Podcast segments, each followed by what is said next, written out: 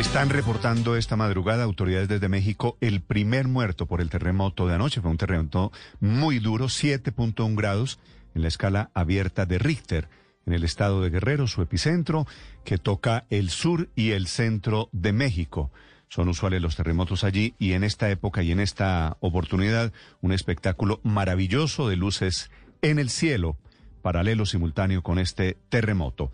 Balance a esta hora desde Ciudad de México, Antonio Bautista. Néstor, buenos días. Como hace cuatro años el miedo volvió a las calles de la Ciudad de México y once entidades más del país por un sismo de 7.1 grados con epicentro en Acapulco Guerrero, donde se reportó la muerte de una persona. El movimiento sorprendió a los habitantes de la capital del país cerca de las nueve de la noche, cuando muchos se disponían ya a descansar o regresaban a sus casas después de una jornada laboral. Sin embargo, la mayor afectación fue en el puerto de Acapulco, donde el movimiento causó daños estructurales en diversos inmuebles.